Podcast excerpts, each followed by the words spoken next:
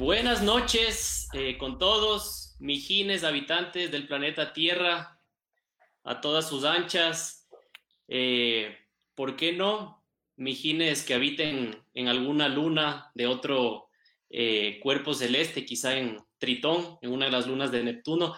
Recuerden que las ondas radioeléctricas viajan en el espacio y se quedan en el infinito hasta que otro receptor las capte, así que probablemente nos escuchan en algún otro planeta. Mijín, que estás en Marte, te esperamos pronto, ojalá puedas venir. Eh, soy Martín, eh, este es eh, el grupo de Mijines del multiverso. les explico un poquito de qué se trata este proyecto. hemos venido echándole cabeza desde hace algún tiempo. Eh, básicamente la idea es eh, brindarles a todos ustedes un portal que contenga eh, información geek, mucho, mucha temática de cultura pop, videojuegos, películas, series, live action, series animadas, bueno, en fin. producto de la pandemia nos hemos reunido por, esta, por estas mismas plataformas para aterrizar ya las ideas. Y bueno, este es el primer piloto. Eh, dada la cantidad de información eh, que se ha generado en este último tiempo eh, sobre DC y lo que se viene para el universo DC, sobre todo en el cine y en, la pantalla chica, hemos decidido arrancar con, con temas de DC, precisamente porque no han habido eh, convenciones eh, físicas, eh, todo se basa en rumores, en tweets, en comentarios, en entrevistas. Y bueno, precisamente hoy día las vamos a desasnar todas y bueno, voy a presentar uno por uno a, los demás mijines del multiverso. Ramón, ¿qué hubo? Buenas noches, ¿cómo estás? ¿Qué tal? Encantado de estar aquí, formar parte de este selecto grupo de, Mijines y, Mijinas. Y, bueno, pues un saludo para, para todos y todas que, nos están escuchando. Eh, mi querido Poli, buenas noches, ¿cómo estás? ¿Cómo están muchachos? ¿Cómo están mis mijines? Igual un saludo a todos los que nos, los pocos que nos dan de estar escuchando en este primer episodio. Si es que tenemos algún problema técnico, disculparán, pero por algo hay que comenzar y listo para conversar y hablar tonteras. De una vez creo que debería decirles que, por si acaso, no es que somos cuatro expertos, somos cuatro boludos dando la opinión nomás. No se enojarán. Sí, sí, sí. Y, de hecho, eh, necesitamos mucho feedback. Pueden escribirnos aquí mismo en el, en el video en vivo, eh, hacernos preguntas, comentarios, eh, insultos, bienvenidos, lo que ustedes quieran. no hay ningún problema. Mi querido Banjo, buenas noches, ¿cómo estás? Buenas noches, buenas noches a todos los que sé que nos están escuchando, a todos nuestros admiradores desde el primer programa. Eh, bueno, eh, para todos una buena noche y sobre todo esperamos que empiecen a volverse adictos a, esto, así como nosotros lo somos, que todo el tiempo estamos investigando y estamos tratando de conocer. Y sí, en efecto, cualquier problema es culpa del poli. Perfecto, muy bien, muy bien. Todos de acuerdo con esto. De hecho, ya tenemos ahí un, primer comentario. Juan Esteban Camino nos saluda. Hola, mijines. Raúl Borja Arboleda, ¿qué más, mijos? Mucha suerte, muchas gracias. Muchas gracias a Raúl y a Juan, un abrazote. Los abrazos eh, mijos. Sí, sí, a todos los mijines. Ya saben, mijines del planeta Tierra, de algún universo paralelo, todos los mijines, bienvenidos en este, en este portal. A ver, entrando en materia, como este es un, eh, eh, es un es un servicio, es un portal geek. Eh, quiero empezar, si les parece a ustedes, con una ronda de notas cortas, noticiosas, eh, que tengan que ver con lo que estamos tratando y que sean de actualidad, básicamente. Eh, no sé, Ramón, ¿qué, tienes para contarnos del día de hoy? A ver, hoy les traigo una nota como medio personal. ¿Por qué personal? Porque se trata de uno de mis personajes favoritos que tengo desde la infancia y me refiero a las tortugas ninja. Eh, hace más o menos una semana, Nickelodeon anunció de forma oficial que se está trabajando ya en el reboot animado para el cine de Tortugas Ninja a cargo de la productora de Seth Rogen. Em, que esa es básicamente la nota, ¿no? Va a ser algo interesante ver cuál va a ser los tintes, el giro que le va a dar eh, pues este, este maravilloso comediante. Para algunos, para mí, a mí me gusta lo que, el trabajo que él hace. Eh, le va a acompañar eh, socios que él tiene, Ivan Goldberg y James Weaver. Entonces, va a ser algo interesante descubrir hacia dónde, hacia dónde va a ir por este camino, ¿no? Va a ser una película animada, CG, y está planificada para que salga posiblemente 2021, finales de 2020. Tomando en cuenta eh, los fracasos de las últimas películas, fracasos en el plano personal, si a alguien le gustaban las películas, totalmente respetable. Tomando en cuenta el fracaso de las películas anteriores, ¿cuáles son tus expectativas para esta nueva producción, Ramón?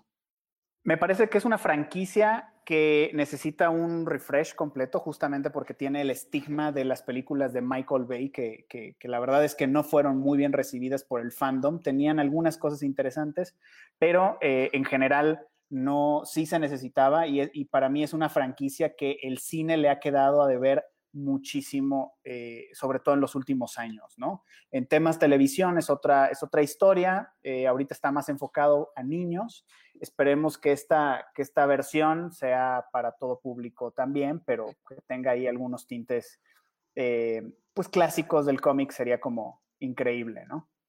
Perfecto, así que ya saben, fanáticos de las tortugas ninja, atenti con la información que se venga. Banjo, Noticia, noticia del día, algo, algo, algo para dar a conocer a todos los mijines del multiverso. Bueno, sí, conmigo nos vamos a los cosmos. Eh, para todos esos survivors que están en sus casas, que están en sus zonas seguras, pues vengo justamente a invitarles a que salgan de esa zona segura y pues que empiecen a vivir. Se, estrenó el, el, trailer de Resident Evil Village, el que vendría a ser el Resident Evil 8.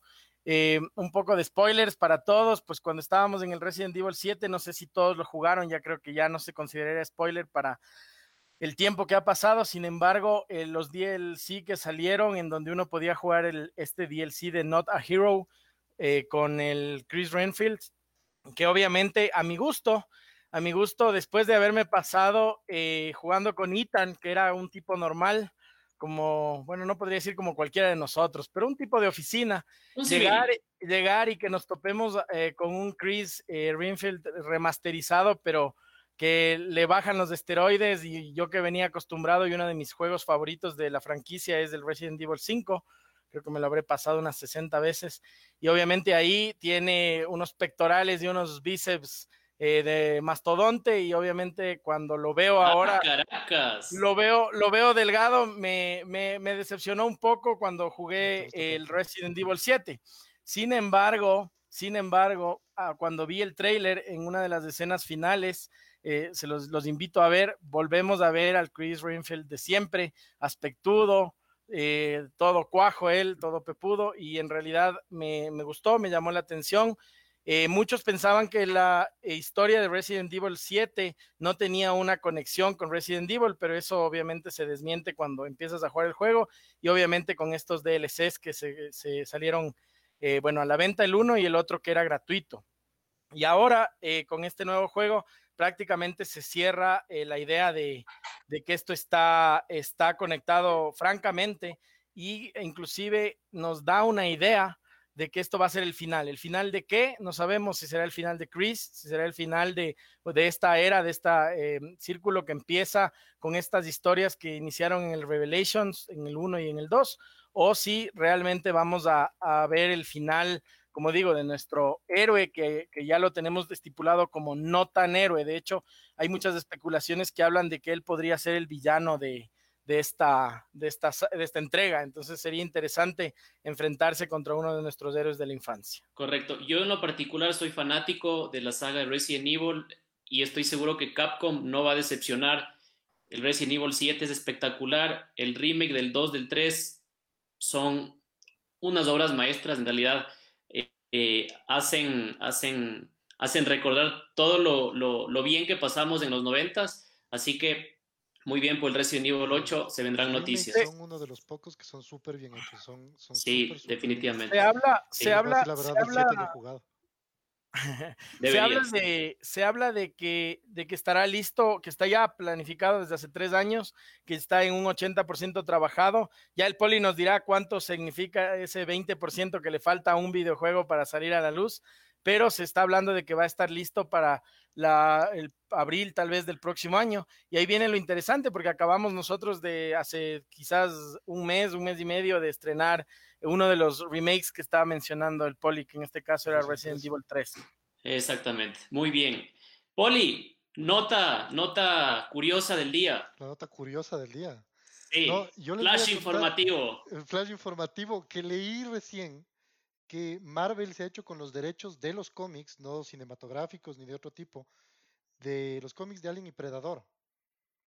Ahora, eh, a ver, o sea, eh, no hay ningún tipo de plan específico, no tienen ningún plan tampoco de unir a Alien y Predador con Marvel todavía, pero salieron unas, salieron unas imágenes de David Finch, que es, el, es un dibujante que ha trabajado full con Batman y, o sea, fue de hecho un dibujante de DC muchísimo tiempo, unas, unas ilustraciones súper bacanes de Alien y Predador.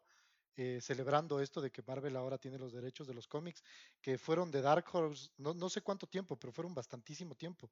Eh, hace cinco años también Dark Horse perdió los derechos de, de, Star Wars para los cómics, que también se los ganó Marvel. Y estos dos movimientos creo tiene mucho sentido de que el de, el de Star Wars vino después de que Disney compró a, compró a, a Star Wars, a, Lucasfilms, ah, y este viene después de que Disney compra a 20th Century Fox. Entonces, así como ahora pensamos que sería loco encontrar un universo donde veamos a los personajes de Marvel con los de Alien o con los, con los de Predador, en 10 años, de 15 años, no sé, nada, nada está fuera de la mesa. No, imagínate, imagínate a, a, los guardianes de la galaxia dándose de madrazos con Alien en un planeta súper lejano por ahí. Claro, no, sería increíble, ¿no? O sea, creo que abre las posibilidades. que Disney tiene los derechos. Por último, un cameo. Estás viendo los guardianes de la galaxia y de repente ves atrás un predador. Sí, pero versión, versión invisible, pero. sí. Claro, seguramente. Bacán, muy bien. Buenas notas, chicos. Y bueno, yo cierro con esta. No podía faltar una nota eh, asociada a Nintendo. Eh, el parque temático de Super Mario World estaba eh, listo para estrenarse este año en el verano en Osaka, Japón, eh, aprovechando, digamos, el desarrollo de los Juegos Olímpicos eh, por motivos de, emergencia sanitaria de la pandemia que, golpea a todo el mundo. Los Juegos Olímpicos fueron aplazados al, siguiente año y la apertura oficial del, del parque temático en, en Universal Studios en, Osaka. Eh, no hay fecha todavía fija, pero se, rumora que podría hacerse quizá en, otoño de este año. Eh, se han filtrado un par de videos tomados desde un hotel cerca del parque temático que ya está listo y la verdad yo me quedé impresionado. Ya habíamos visto un par de imágenes, habíamos leído algunos artículos que hablaban básicamente de dos fases, dos áreas, una dedicada a Mario Kart y otra dedicada a Yoshi, Yoshi Island puede ser tal vez. Eh, vimos en el video unos detalles espectaculares, las moneditas girando, eh, como, en los juegos de, del, Super Nintendo de los 90, las montañas de fondo, eh, por ahí lo que podría ser el, castillo de Bowser. Bueno, yo de verdad me quedé loco con, con lo que vi y espero con ansias que ese parque temático que se inaugurará en Japón lo repliquen, obviamente acá más cerca, porque irse a Japón está un poquito caro y lejos, ¿no? Entonces sería súper chévere que, y, de hecho sí, hay planes de, replicarlo en, Orlando, así que hay que esperar porque de verdad ya hacía falta un parque temático de, Nintendo. Cerca en Carapungo. Ah, también, sí. claro. oye, es el sueño hecho realidad, ¿no? Sí, imagínate. Subirte, a un carrito, un Mario, a un, a un, kart para competir al lado de Bowser o lo que sea, sería increíble, o sea. Sí. Es, el sueño hecho realidad. Un Mario Kart dentro del parque, me vuelvo loco, me vuelvo loco. Sí, Sí. Me compro unas tortugas y comienzo a lanzarle a la gente. o sea, imagínate, vivimos en un mundo donde hay un mundo de Nintendo en un parque de diversiones. O sea, en verdad no nos podemos quejar. Han sido tiempos difíciles, pero hay cosas buenas para sí. Eh, a, las que ver hacia futuro, ¿no? Sí, sí. Correcto. Y bueno, después de esta ronda rápida, no tan rápida en realidad, eh, de noticias del banco se extendió como media hora con Resident Evil, lo que nos hace suponer que eh, ama a Chris Redfield por, sobre cualquier otra cosa, ¿sí? Eh, bueno, empecemos, empecemos entrando en materia. para todos los geeks, esta noticia no es nueva, pero para los que no están muy familiarizados con el tema cómics, les comento que muchas convenciones que generalmente se hacen en el verano han quedado suspendidas por la emergencia sanitaria. Sin embargo, este mes vamos a tener dos convenciones que se van a llevar a cabo de manera virtual, que van a estar eh, eh, a, la disposición de, todos a través de, canales digitales. La primera es eh, una Comic Con, donde vamos a encontrar información de Marvel, de DC, bueno, información muy general sobre, sobre, sobre el mundo cómic. y una convención que empata con esta que les digo, que es la San Diego eh, Justice League Con. Esta convención es organizada exclusivamente por fans. ¿Y qué fans? Los fans, me atrevería a decir, básicamente de Zack Snyder. Exactamente.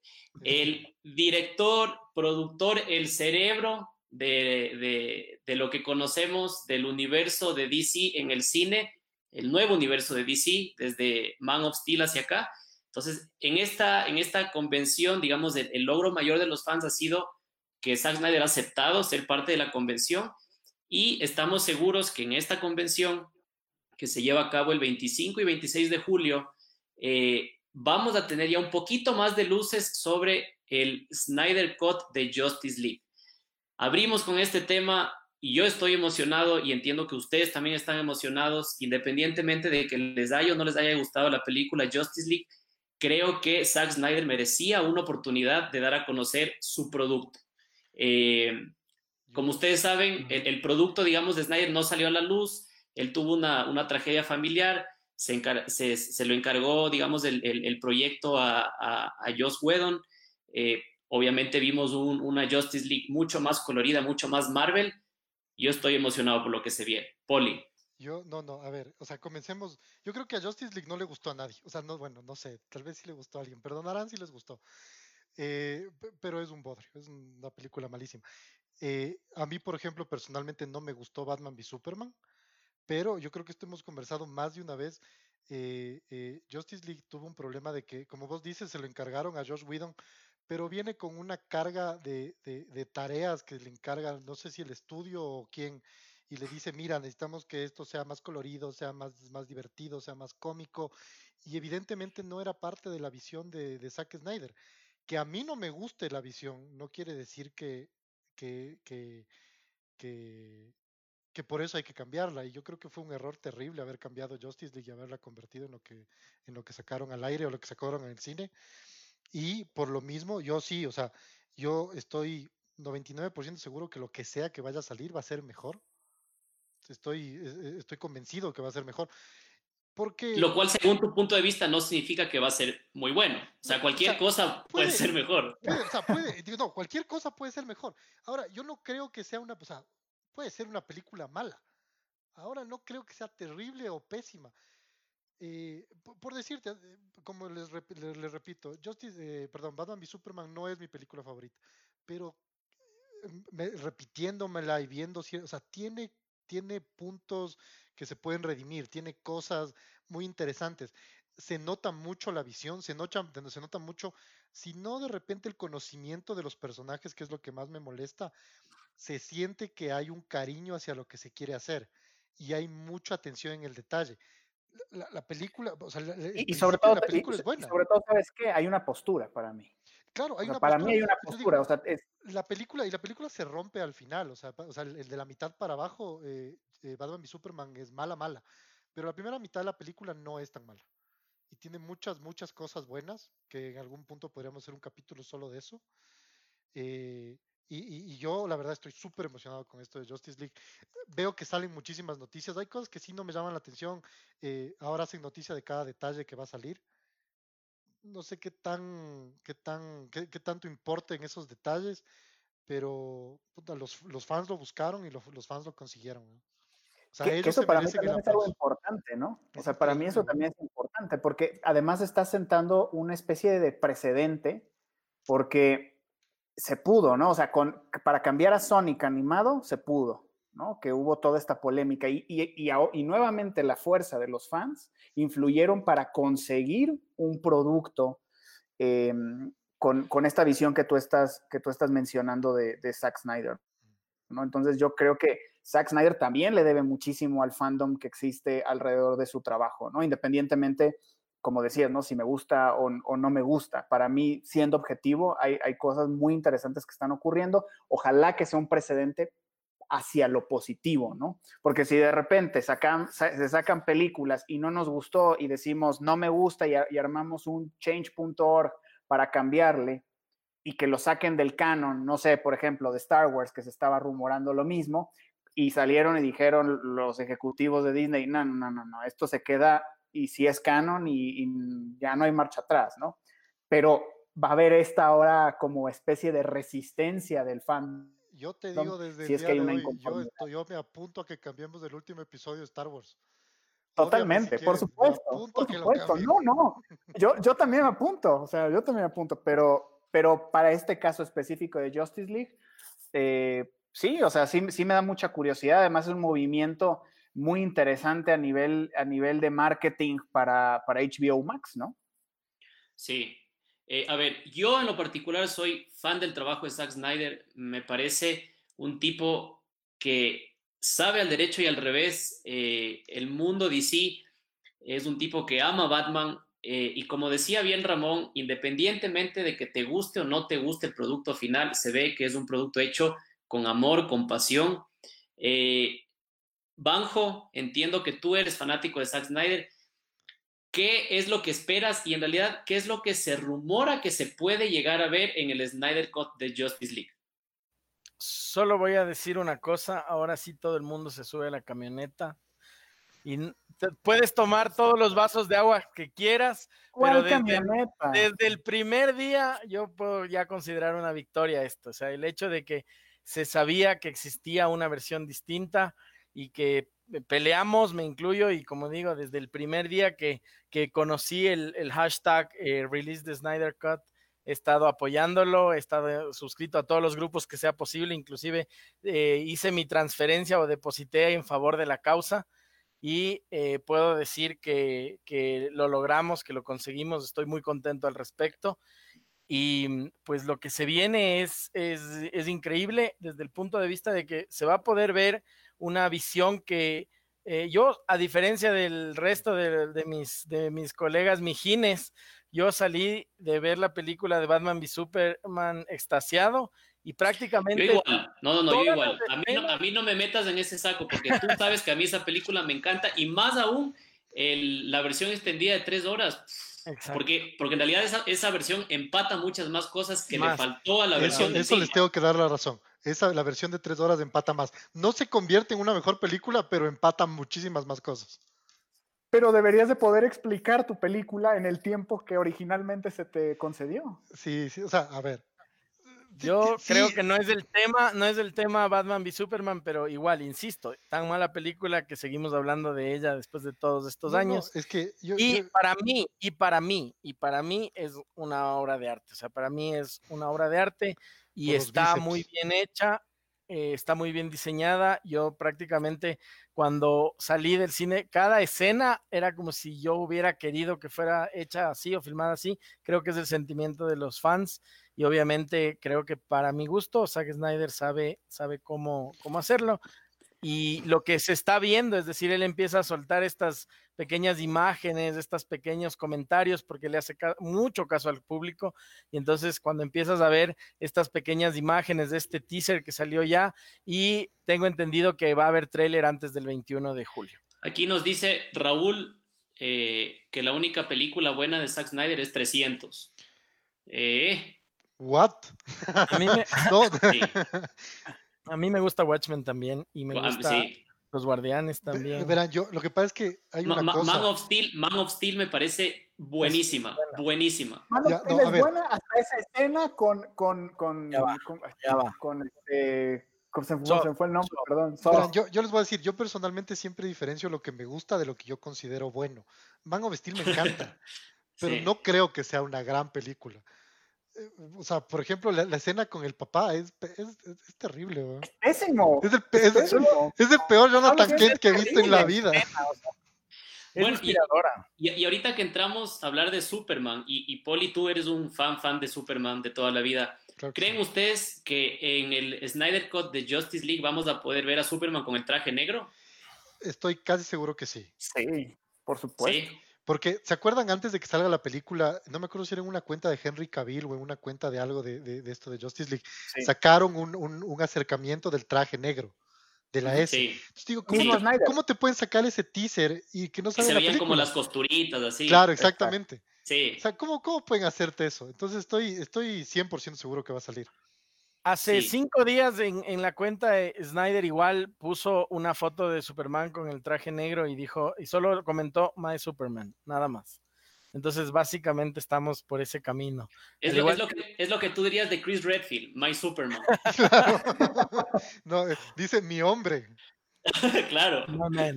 Va, más allá incluso. claro, un poquito más allá.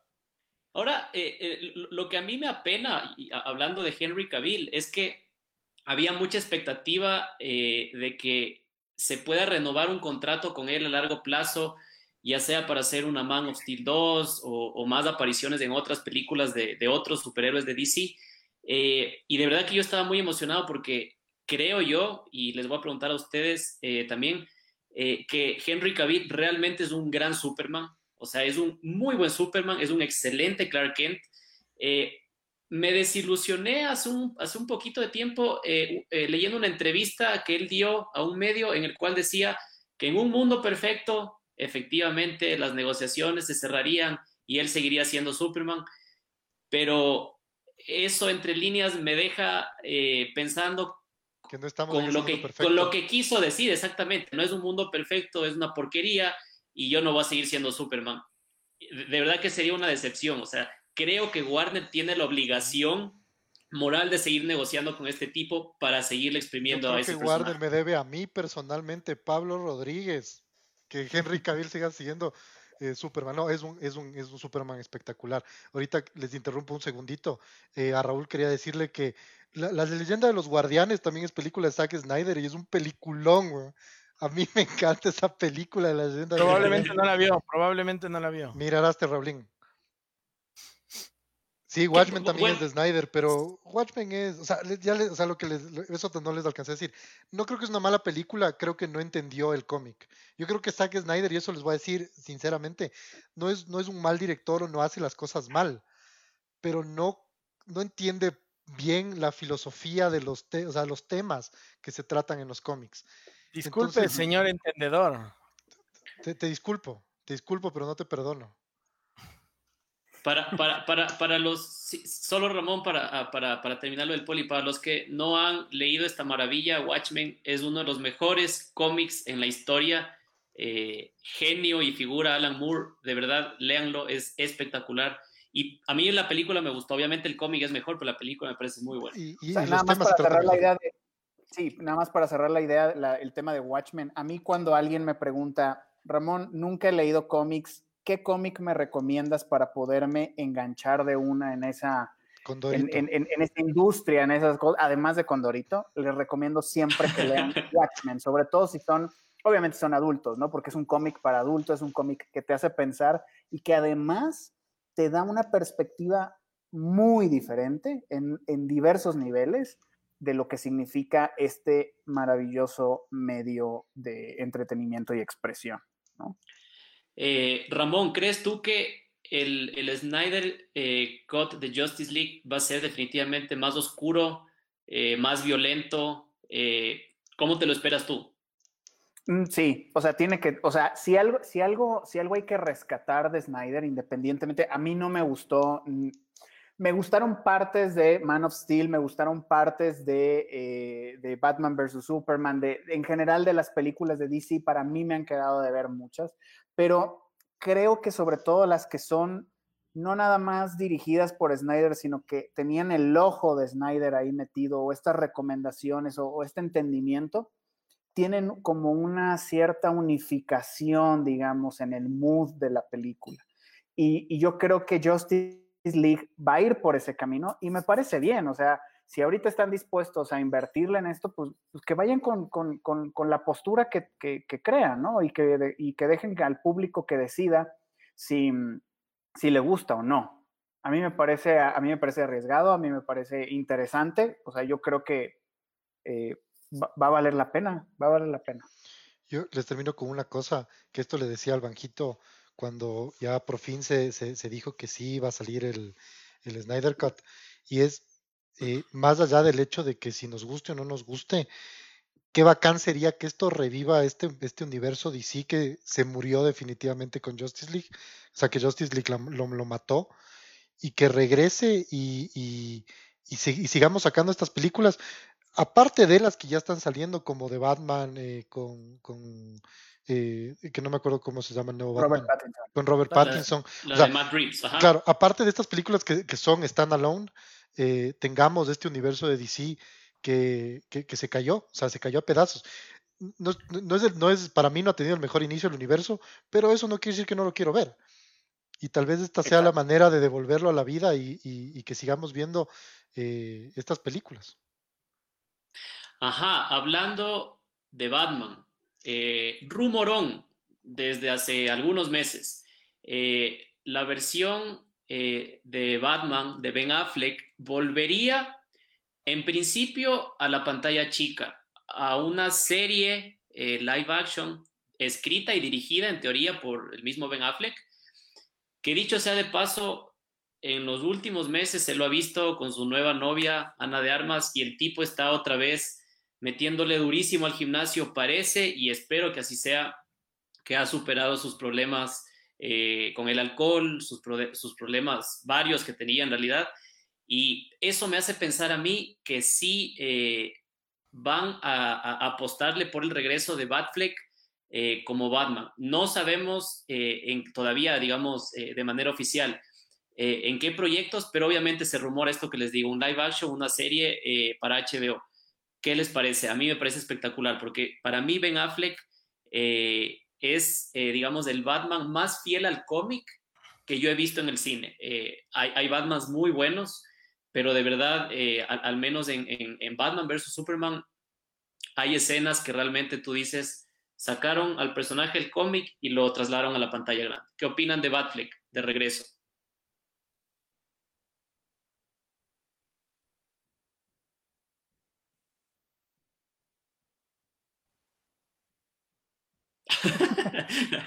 Es válido, es válido, ¿por qué no?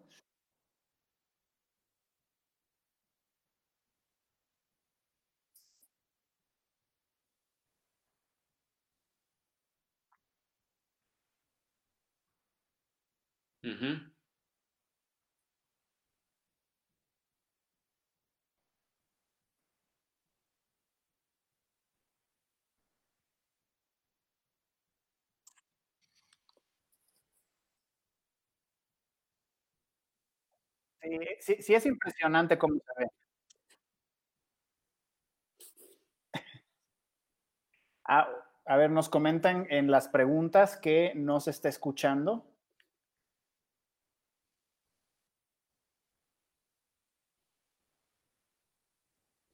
No, no se oye, Poli. Ahora no se te oye, Poli. Ahí se me escucha, ¿verdad? Sí. Ahí te escuchamos. Perdona, sí. Perdonarán todos. Decidí apagarme para que no escuchen las, bab las babosadas lo, que hablo. Lo, lo, lo, lo, que sí no veo, no le veo al banco, o sea, le veo la frente, en realidad. Por favor, claro, hijito. Ha de ser. Problemas técnicos por todos lados, muchachos. Por todos lados, sí. Todo culpa del poli, pero. Claro. Ya quedamos. Sí, es mi culpa que el banco esté también enseñando solo la frente. Justamente. Pareces la película esa del, del, del, del último maestro del aire que solo se le veía la frente a ese muchacho. Nunca le vi la cara a ese actor, güey. Sí, pobre, pobre, pobre niño. Vamos, adelante, adelante. Oye, bueno, pero, por... pero Batfleck, Batfleck a mí me parece, a mí me parece que visualmente cumple muy bien, eh, pero yo no estoy de acuerdo en que es tan fiel al, al, a lo que es Batman o a lo que representa Batman en general, sobre todo por el tema de los asesinatos múltiples que ocasiona en Batman vs. Superman. Y claro, y claro eh, el Batman de Nolan no mató a nadie, ¿no? O sea, nunca no, digo que no, haya matado, no digo que no haya matado a nadie, ni, igual el de, el de Michael no, no le disparó al man que manejaba el camión al lado de, de la eh, Talia al Ghul para desviar el camión, pero ahí es justificado completamente. No, no, no, eso parece al menos lo presentan más como un daño colateral. Aquí es deliberado. y Michael Keaton que, le pone una, bomba en los calzones a un payaso gigante y lo bota por un hueco para que explote, también es. Pero, pero, yo, no, yo, no, he dicho, yo no he dicho que los otros Batman no maten. no hay el argumento. Yo estoy hablando aquí de Batfleck, particularmente, y el cómo lo presentan como como que en verdad no le importa nada. Y, inclusive Superman, ¿por qué mata a Superman? A ver. A ver, Superman mata porque aprende a no matar, porque te está enseñando el por qué él ya no mata. No, no, no. Si no, entiendes la película, no es no, y Batman, debemos de aprender a no matar. Y Batman vuelve. Es un valor intrínseco que debe tener el héroe. Punto, punto de orden, punto de orden. Estamos hablando de Batfleck y ustedes se me ponen a hablar de que Superman no mata. Por favor. Antes de, seguir con esto, hay un comentario muy importante de Omar Cabrera que nos va a dar paso a un siguiente tema que vamos a tratar más adelante. Dice Omar, eh, si los personajes de Snyder fueron concebidos tan pobremente, no hay manera de que un approach oscuro eh, los vaya a salvar. Dice él en su concepción que lo mejor sería quemar todo eh, o sea, borrón y cuenta nueva, básicamente. Eso, de eso vamos a hablar un poquito más adelante. Volviendo al tema de Batfleck, no de Superman. Quiero yo darle el beneficio de la duda a Ben Affleck, porque Ben Affleck, como director y como escritor, ha demostrado ser un monstruo. De verdad, el tipo es bueno, es bueno ahí. Eh, y si es que lo vemos eh, revitalizado, con nuevas ideas, dejando ese, ese pasado oscuro que les mencionaba hace un ratito, creo que podría ser una buena producción en HBO Max. A mí me parecería espectacular ver una serie de Batman, eh, independientemente de que sea o no sea protagonizada por él, escrita y dirigida por él. Espectacular. De acuerdo. Sí, coincido. Definitivo. Sí. Ahora, ¿qué les parecería verlo en otras producciones cinematográficas de DC, no solo en, la, en, la, en el Snyder Code de Justice League, futuros cameos, eh, en, quizá en Aquaman 2, no sé, en otras películas que se vengan de DC. Yo lo esperaría. Por ejemplo, a mí me gustó como lo, que hace en, en, Suicide Squad, por ejemplo. Creo que fue lo que más me gustó de esa película. Que, que hay como que sabes que hay un Batman, que supuestamente como una, especie de, paranoia a lo mejor de estos criminales. Eh, quizá como tal Deadshot no me gusta las actitudes que tiene, pero eso es otra cosa. Yo le veo como que el que exista Batman ahí y que de repente pueda aparecer, como dices, en un cameo, aunque no tenga un protagonismo, o sea, personaje secundario en la película, e, eso me interesa ver, que se vea como, como cuando lees un cómic, que de repente puede salir un personaje aunque no sea parte de la línea eh, principal de la historia, ¿no?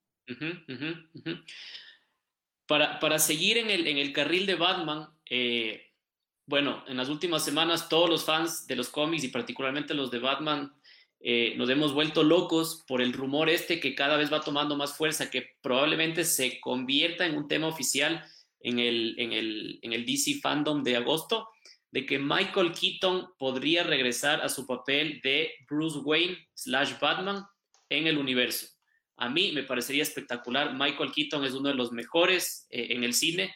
Eh, y, de hecho, el otro día estaba pensando qué increíble sería que eh, luego de, su, de, su, papel en las, en las dos películas de Tim Burton, pasó mucho tiempo, fracasos con Batman y Joel Schumacher sobre todo. y luego en el 2015 viene Birdman, esta, este peliculón dirigido por eh, González Iñárritu, un coterráneo de, Ramón. Eh, y claro, en ese papel lo ves a Michael Keaton como un, eh, un actor que personificó un superhéroe en su juventud, que ahora está en decadencia y que como que quiere realzar su carrera. Es, fue como un preámbulo para lo que vamos a ver este año, ¿verdad? Lo que queremos ver este año. A mí me parecería espectacular ver a Michael Keaton como Batman. Sí, sí, sí, sí, Sería genial, sería genial verle, eh, como es, justo aquí entra una, una, pregunta que me la mandaron antes de, me la mandaron antes de que entremos al aire, nuestro amigo Ile. Me decía que él no sabe si es que él entra como Bruce Wayne Batman o como Thomas Wayne Batman. La duda de él es porque todo esto comienza de que Michael Keaton entraría en la película de Flashpoint. Eh, para los que no saben qué pasa en Flashpoint, un, mini resumen, Flash decide que quiere salvar a su mamá que murió cuando él era niño y volviendo a salvar, eh, volviendo en el tiempo para salvar a su madre, eh, rompe las líneas temporales, daña todo lo que había pasado y crea un nuevo universo donde todo es una desgracia. Y, dentro de esto es que Bruce Wayne eh, no es el Batman de, Ciudad Gótica, sino el papá, Thomas Wayne. Es un, y es un Batman mucho más lanzado al lado criminal, digamos. Entonces, justamente por esto que pasa en Flashpoint. Mata, por ejemplo. Claro, mata. Es un Batfleck, podemos decir. Pero ahí no sería, pero ahí no sería el mismo personaje. Simplemente sería utilizar un recurso, porque si tienes a un cast como el Jeffrey, eh, el Negan, ¿cómo es este Jeffrey Dean Morgan? Dean Morgan. Y, y, él es mm. realmente en ese universo Thomas Wayne. Entonces tienes a un actorzazo al que le puedes castear para que haga de, Thomas Wayne si necesitas un Thomas Wayne. y a, ese actor le quedaría perfecto. Claro, ya, ya, ya No, pero pues te digo, esta es una aclaración para que sepan que Michael Keaton entraría como un Batman, como el Batman de las películas que vimos de Batman y Batman Regresa, eh, sin tomar en cuenta con lo que hizo Joel Schumacher. Esas, esas, todos, todos vamos a hacer como que nunca pasaron. Claro, el, traje de Batman de George Clooney con los pezones. Claro, sabes que los pezones no me, no me hacen tanto daño como la tarjeta de crédito. La tarjeta, sí. La tarjeta. No, los chistes de, los chistes de hielo de. de, ah, Mr. Freeze es nefasto, sí. Eh, bueno, yo. La, pero, en televisión, en televisión se hizo algo parecido hace poco tiempo, ¿no? O sea, con la serie de Flash. Por supuesto, y, te, y, ahí, ahí ya te dicen que, que, que el, el, Batman de este Keatonverse, no sé cómo llamarlo, eh, se casó con, con Selina Kyle con, con, Catwoman. Están casados y eso te sale en la serie. Y si la serie está unida a las películas, porque vimos a los dos Flash, quiere decir que este Batman también tiene que estar casado con, con, con Gatúbela. Ahora, eh, yo creo que en realidad simplemente debemos eh, esperar eh, la oficialización de que Keaton firma para ser nuevamente Batman y así sea únicamente un cameo en la película de Flash, en Flashpoint, en la cual, qué sé yo, Flash entra a la baticueva vieja con el batimóvil viejo de Keaton de los 90. De Increíble eso. Y simplemente un tipo canoso se da la vuelta y resulta que es Michael Keaton eh, como, como, Bruce Wayne. Ya para mí pagaría la entrada de la película. Basta con ese cameo. Ahora, eh, si es que se confirman los rumores de que saldría en Flashpoint, esto obviamente nos da la posibilidad de eh, ver en el futuro varios Batmans, o sea, podría coexistir el Batman de Robert Pattinson el Batman de Ben Affleck, quién sabe si el Batman de, Christian Bale, por ejemplo, el Batman de Michael Keaton, eh, anciano. Es decir, eh, para, la gente que no está familiarizada mucho con, el tema de Flashpoint, es básicamente la coexistencia de multiversos, así como los mijines que estamos aquí, eh, varias tierras en donde los mismos personajes eh, eh, coexisten y simplemente tienen historias distintas o, temporalidades distintas. Eh, Banjo, ¿crees tú que es posible que DC se, se, reorganice cinematográficamente y dé una patada en el tablero permitiendo coexistir a un mismo personaje en diferentes etapas de su vida y con diferentes artistas?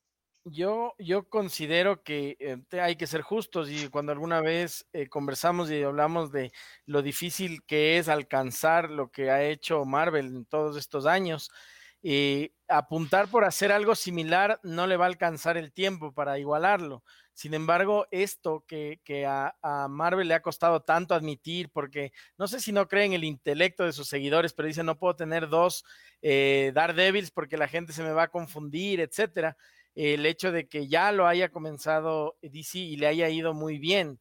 Yo creo que prácticamente está encaminado a ese lado, es decir, va a dejar soltar todas las riendas y va a empezar a agarrarse de lo que empiece a, funcionar, así como el Joker, así como eh, podría pasar con el Batman de Pattinson. Sin embargo, yo aquí quiero acotar un minuto nada más. Ah, una diferencia, eh, en este caso, yo no me sentiría satisfecho con un cameo.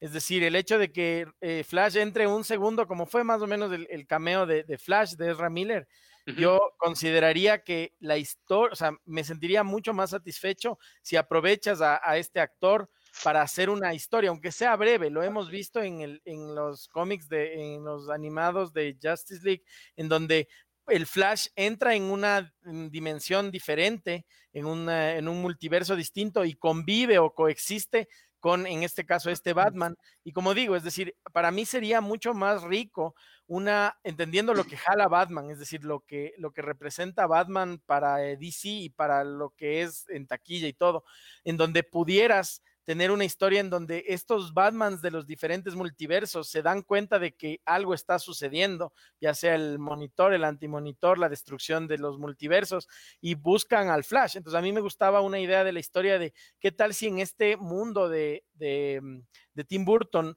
eh, existió un Flash y murió, o nunca existió un Flash, y esto le obliga a este Batman un poco más antiguo, anciano a buscar a un Flash para que le ayude a solucionar estas cosas. Es decir, donde puedas tener una coexistencia en una misma película. Pero lógica. La historia. Claro, o no simplemente un cameo. ahí te, o sea, eh, tiene que ser, yo, claro, yo tampoco quisiera que sea solo un cameo. Sí siento que me pagaré la entrada a verle y ya, me volvería loco, pero sí quiero, eh, quiero ver más. Ahora, eh, de lo otro que decías, de que decías Banjito, también yo sí creo que eh, teniendo tantos Batmans seguidos o tantos personajes haciendo, tantos actores haciendo el mismo personaje, sí va a crear algo de confusión, pero así como dices, eh, la misma confusión eh, que creas también no va a ser tan terrible. Creo que la audiencia es lo suficientemente pilas como para darse cuenta que, puedes tener varios actores en un mismo papel haciendo diferentes cosas en diferentes medios o en diferentes películas y, yo estoy, o sea, yo estaría de acuerdo que DC eh, se agarre de esto de decir, no, ¿saben qué? Ok, eh, Marvel hizo una historia en 30 películas, yo voy a enseñarles 30 historias en, 30 películas. Todas interesantes y todas se pueden cruzar. respecto de lo que, de lo que comentaron, eh, dos o tres acotaciones. La primera, creo que Marvel le lleva mucha ventaja a DC, sobre todo en cine, porque supo eh, presentar bien primero a cada uno de los personajes y luego de que el, fanático ya estuvo familiarizado con la historia individual de cada personaje, se lanzó a unirlos en Avengers, por ejemplo, y todo lo que vino después. Eh, DC apostó por hacer al revés las cosas. Primero los presento todos juntos y luego empiezo a lanzar las, historias independientes. Yo creo que por ahí falló el, tema. Ahora, segundo comentario. Eh, si es que DC le apunta a, patear el tablero con Flashpoint, a borrar todo, a crear eh, una serie de universos eh, paralelos en los cuales pueden coexistir eh, los mismos personajes en distintas tierras, creo que DC va a tener que esmerarse en hacernos un mapa, un mapa muy claro. Sí, casi, casi como, como el mapa que nos armamos para ver Dark porque Dark nos tiene a todos así como vueltos locos y tienes que estar recurriendo a, tu árbol genealógico para ver que hagamos un programa sobre Dark solo para que lo explique. Obvio, lo vamos a hacer, pero, pero claro, eh, DC se va a tener que esmerar en hacer un, mapa muy, muy bien elaborado para que el, consumidor entienda lo que está pasando. Y punto número tres, el Banjo habló de Tim Burton, otro rumorazo eh, que salió en estos días.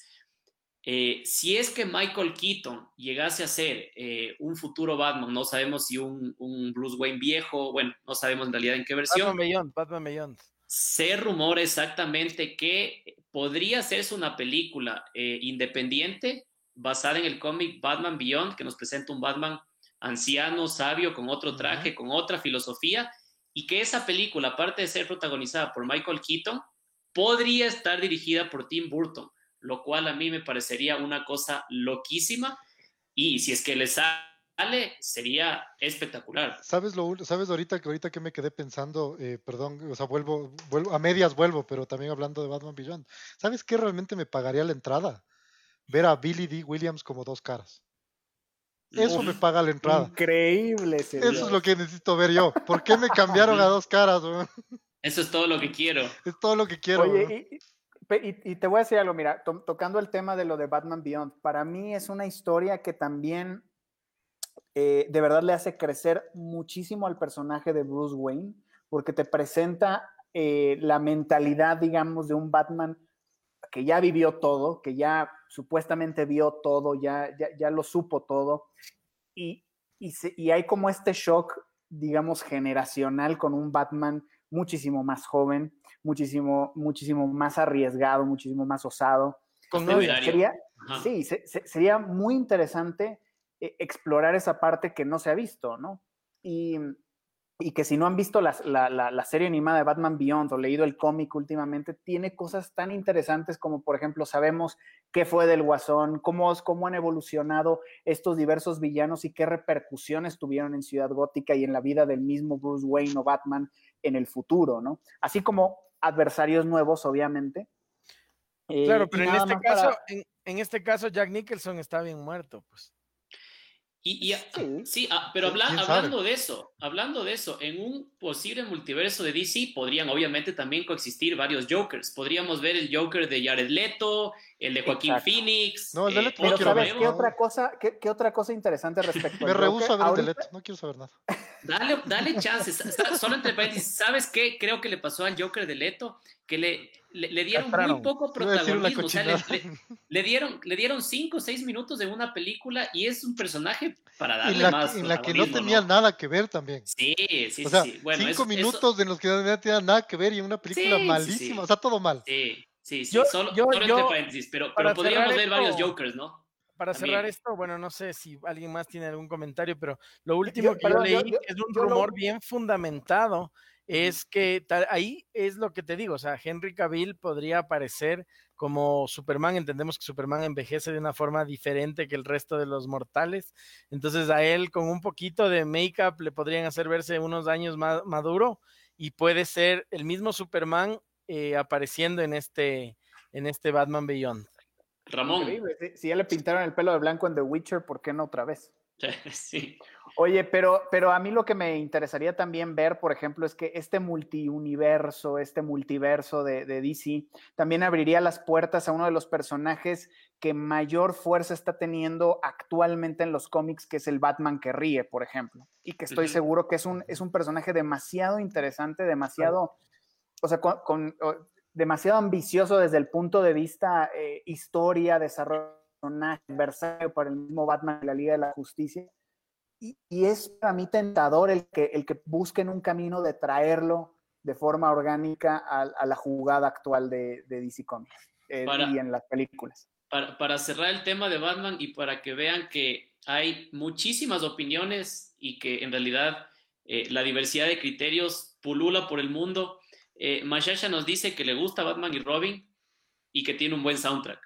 Entonces, eso a mí, eso, ese comentario a mí me da derecho para que me encante Batman vs. Superman y que lo diga orgulloso hasta el último día de mi vida. Ah, no, claro, aquí si algo se respeta es la diversidad y las opiniones.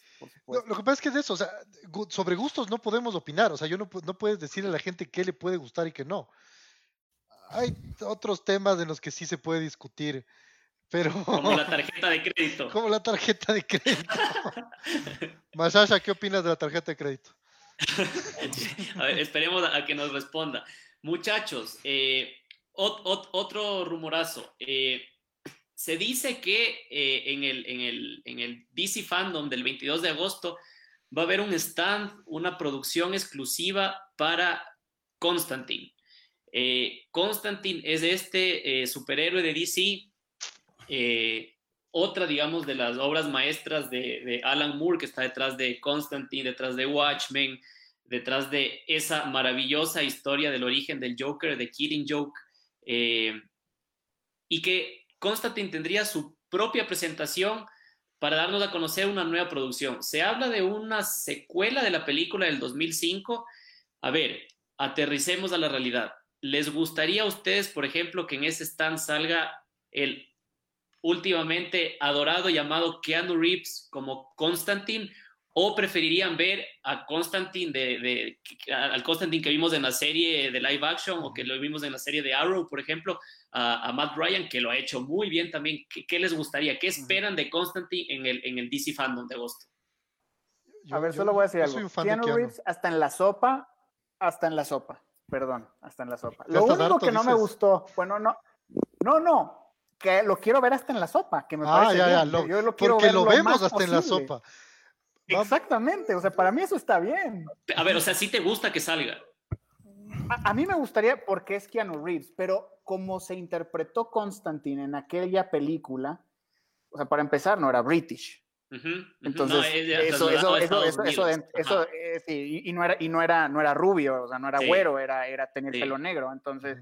Era más un, era, más un niño, era como un niño. Sí, o sea, si se trata de ver a Keanu Reeves, adelante, pero Ah, creo que habría que hacer algunos ajustes. ¿Te, gustaría más Matt Ryan, por ejemplo, como Constantine? O sea, que le den a él la chance de hacer una secuela o, un reboot de Constantine, o tampoco. Buscaría otro actor completamente diferente. Jack Black, o, quién, por ejemplo. No, me estás ayudando, Ramón. Eh, déjame pensar qué actor sería, pero no lo sé. O sea, no, no, no me quiero arriesgar a decirlo pero, pero tendría que meditarlo. Solo pero yo también me lanzaría por un actor diferente. Sí. Sí, sí, yo también. ¿Por qué actor? Tampoco sé. pero me lanzaría por un actor diferente. Como decía el Ramón, lo que yo no quisiera que pase es que solo por darle al público Keanu Reeves, que es lo que el público pide ahora, Exactamente. la caguen y, hagan algo así, así medio turro, que ya nada que ver. O sea, eh, Keanu Reeves, a ver, yo a Keanu Reeves ahorita me lo imagino eh, matando un chingo de personas porque le mataron a su perrito. Ya no lo veo como Constantine en realidad, o sea, lo veo como John Wick, lo veo incluso eh, como el, personaje de, Cyberpunk eh, del videojuego que van a estrenar en pocos meses para, para, para, matar ya las, consolas de esta generación. Me cuesta verlo como, como un Constantine 2. Sí, yo creo que, debería de ser definitivamente un, nuevo actor, o sea, y, que también sea, sea un poco, o sea, sea más joven para que también el actor pueda tener esa facilidad de, estar en diversas películas o, ser parte de este universo y, que nos dure un poco, o sea, que nos dure, que nos dure algunas películas, que no se vaya a ver viejo, digamos, ¿no? Em, porque si no, a lo mejor va a ser como que el síndrome de Tony Stark, ¿no? Que, que, de repente ya en las últimas películas, digo, eh, era muy impresionante, es excelente el trabajo de Robert Downey Jr., pero, pero, quiero decir, sí, ya era momento, ya, sí, ya era momento que saliera, porque no podía... Sí, exacto. No podían exprimirlo más. Banjo, ¿qué, te esperas de, de Constantine en el, en el DC Fandom? A mí lo contrario de ustedes, a mí sí me gustaría que sea una como una secuela, si quieren decirlo, o en este caso de alguna forma mantener ciertas cosas, aunque no hayan sido tan apegadas, pero creo que por lo que jala en este caso el actor y lo que es más importante, porque para sostener una franquicia como Justice League Dark necesitas un actor como fue en ese momento eh, Robert Downey Jr. Y en este caso tienes que tener un actor de esa talla para poder sostener algo así. Y entonces, claro, ya puedes pensar en contratar una satana que puede tener todas las características de la del cómic y buscarte que se arme un grupo interesante en base a ya los papeles que buscas y no, yo creería, no sé, puedo estar equivocado, pero jamás me imaginé a, a Robert Downey Jr. que podría ser un buen Tony Stark y ya vieron todo lo que, lo que nos dio. Entonces, eh, pienso que sí, que sería una buena estrategia y creo que de eso se sostiene. Es decir, si el Justice League falló fue porque a lo mejor el que tenía que sostener las cosas ahí, que era el Batfleck, no gustó a todo el mundo.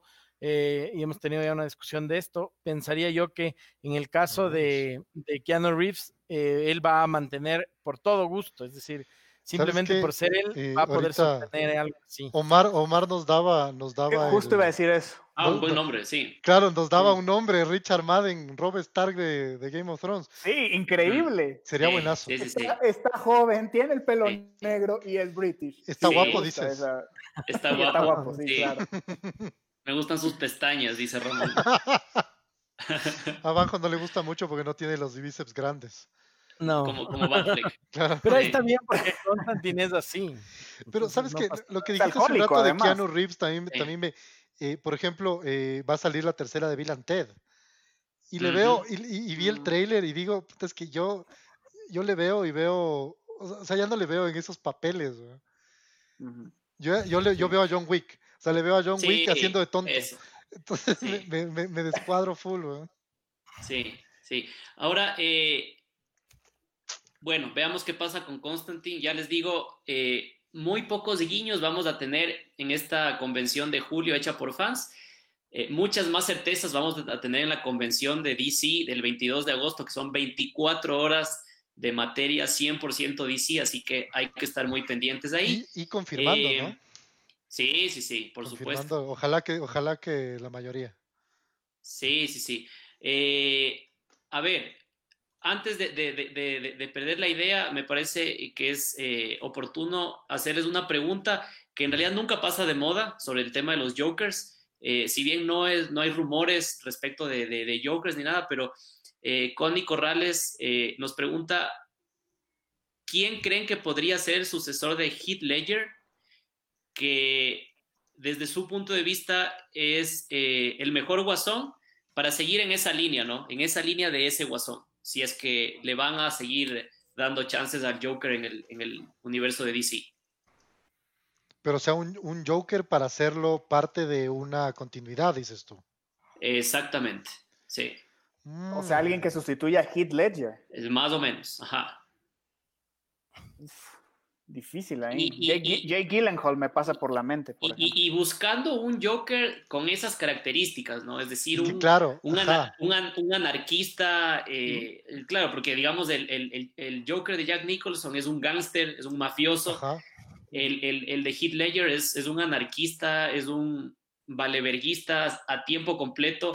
Eh, el, el Joker de Joaquín Phoenix es un tipo mucho más eh, eh, perturbado psicológicamente por, por todo lo que nos muestra la película. Entonces, ¿qué personaje podría volver a encarnar la anarquía de Heath Ledger en, en- en el, en- en el cine? O sea que podría ser el papel. Chuta, qué difícil. Leo.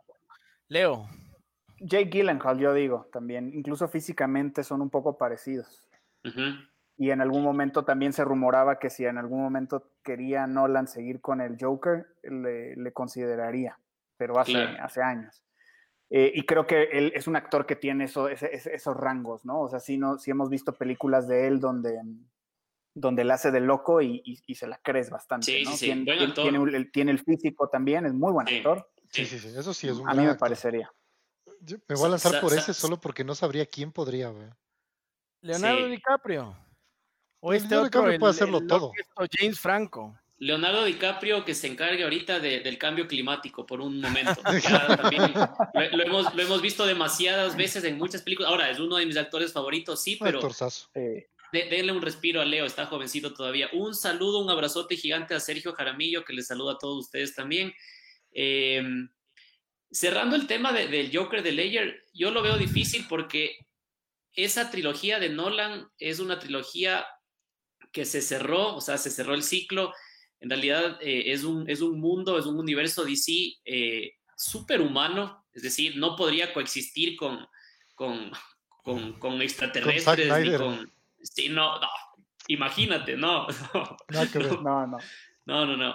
Entonces lo veo, lo veo muy complicado. Eh, Nicolas Cage Sería puede bueno- ser. claro, en su película número 582. Claro. Sí.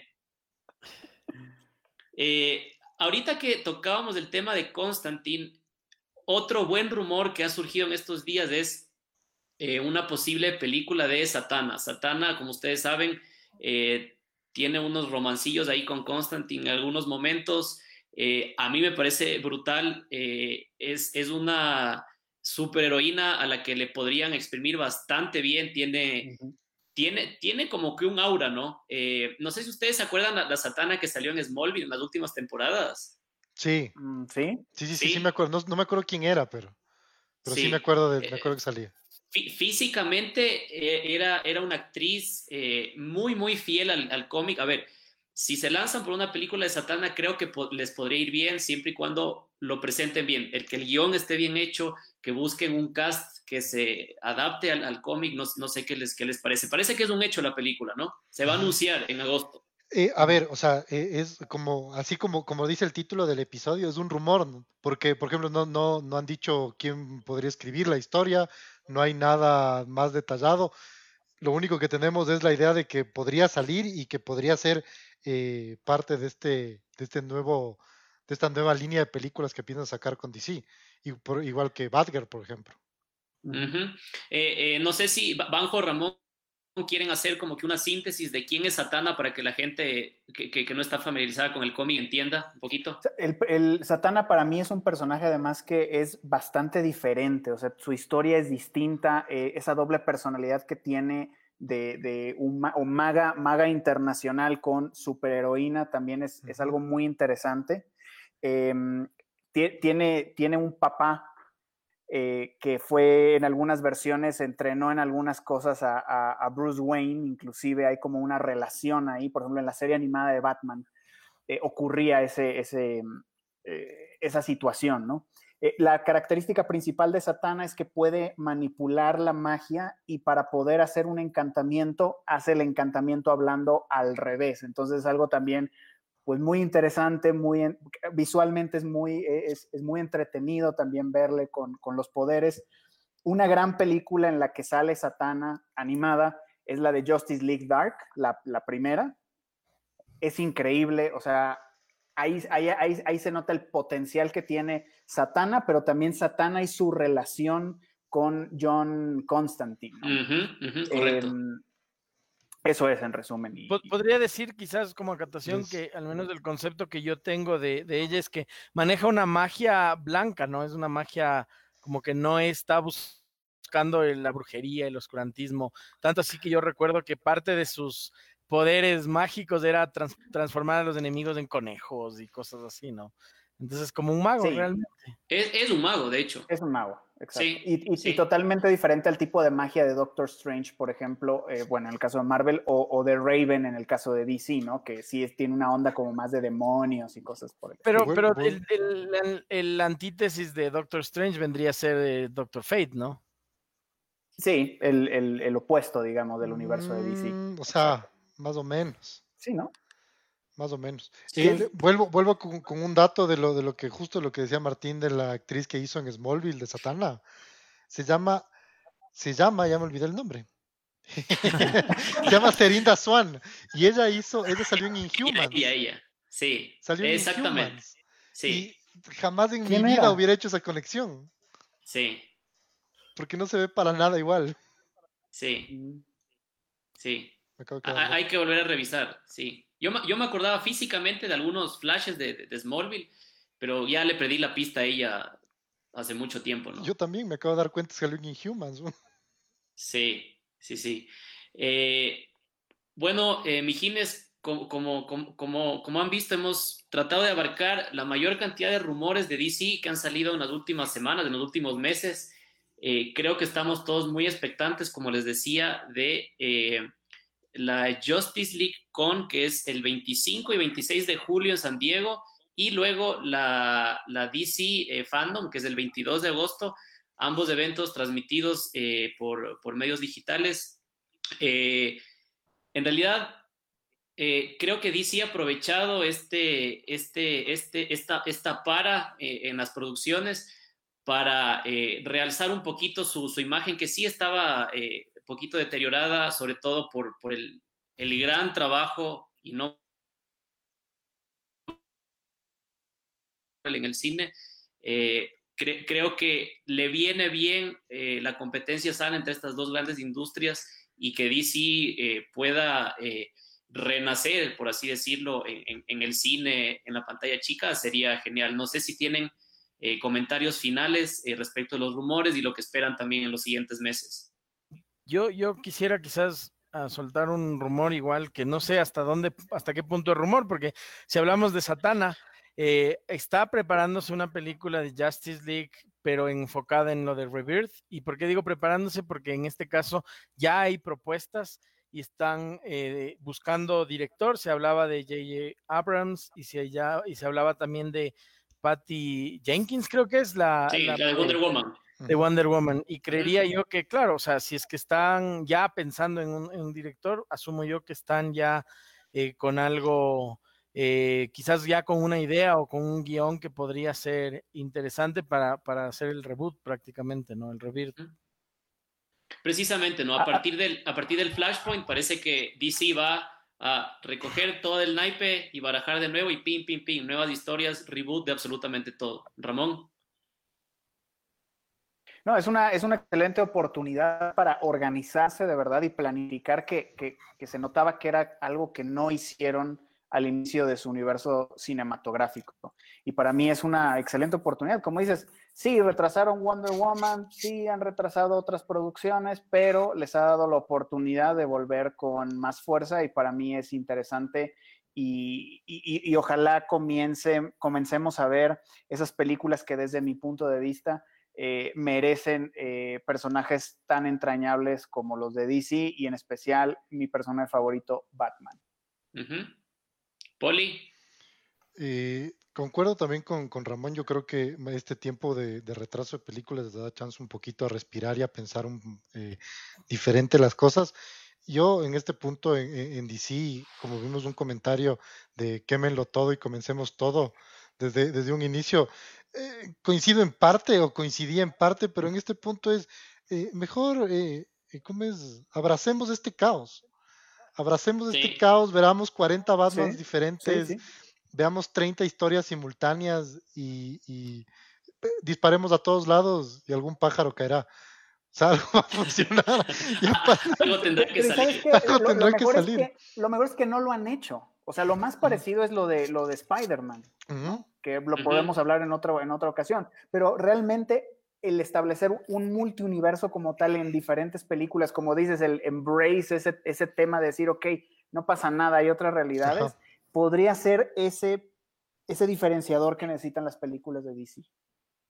20 eh, segundos cada uno para responderle a Ricardo Tobar. Eh, ¿Qué opinión les merece la secuela de Suicide Squad, ya que estamos en, en, estas? Quemen, quemen, puta, no hagan absolutamente nada.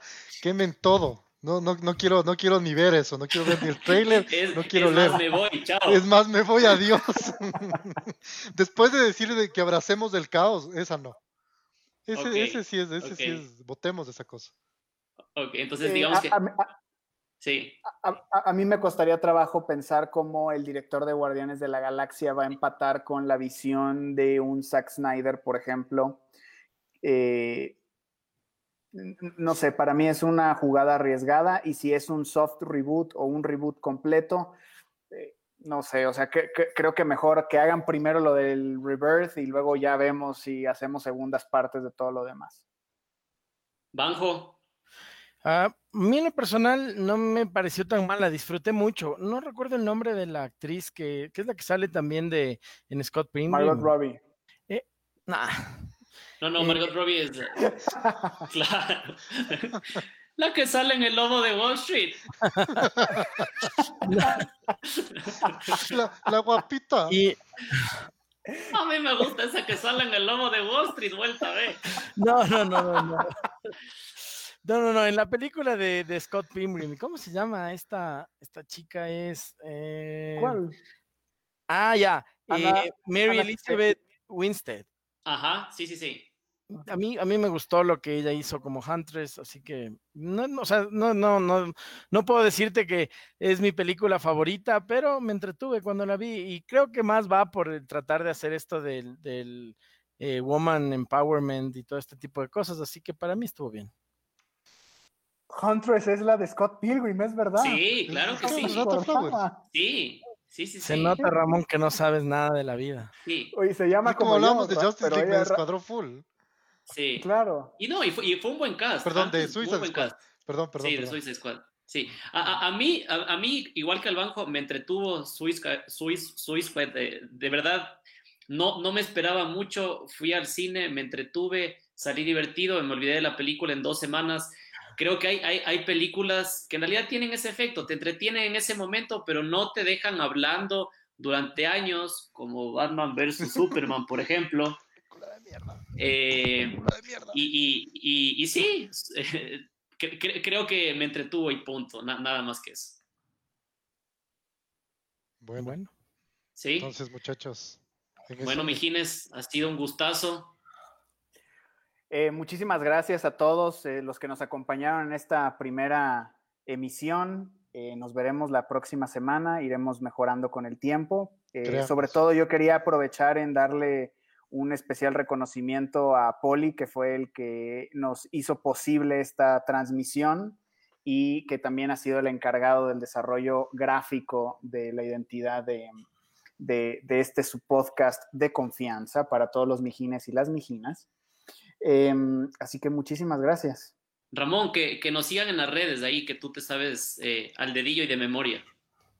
Claro que, que, sí, nos, nos pueden seguir Mijines del Multiverso y nos pueden encontrar en Facebook, en Instagram eh, y en Twitter, ¿no? Y, o también se pueden meter a www o www, como dicen aquí, eh, mijines del, multi, del multiverso.com y los redirige a nuestra fanpage para que estén actualizados. La frente uh -huh. del banjo, ¿qué opina? Sí. Sensual, sí. sensual, como esos sí. bíceps. Sensual. Sí. Yo, pues nada, agradecerles por este primer episodio y pues sintonícenos en la misma frecuencia, a la misma hora el próximo miércoles para más aventuras de los mijines y el multiverso. Dirección Enrique Segoviano, dices tú. y, Oye, y, en la, y en la voz del banjito, Calimán. Yo acabo, acabo diciendo que... una cosa que va de acuerdo a lo que yo pienso. Daniela nos dice, la peor villana del mundo, la del Escuadrón Suicida. Es la peor villana, o sea, es la villana más... Es, es un Steppenwolf.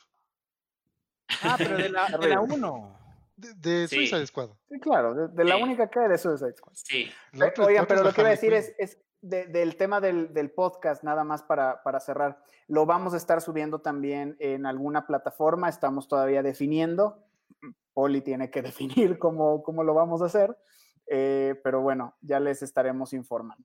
Sí, bueno chicos, muchísimas gracias y como dijo Ramón, gratitud especial al Poli que en realidad ha hecho un trabajo maravilloso con todo el tema de ilustraciones y tecnología.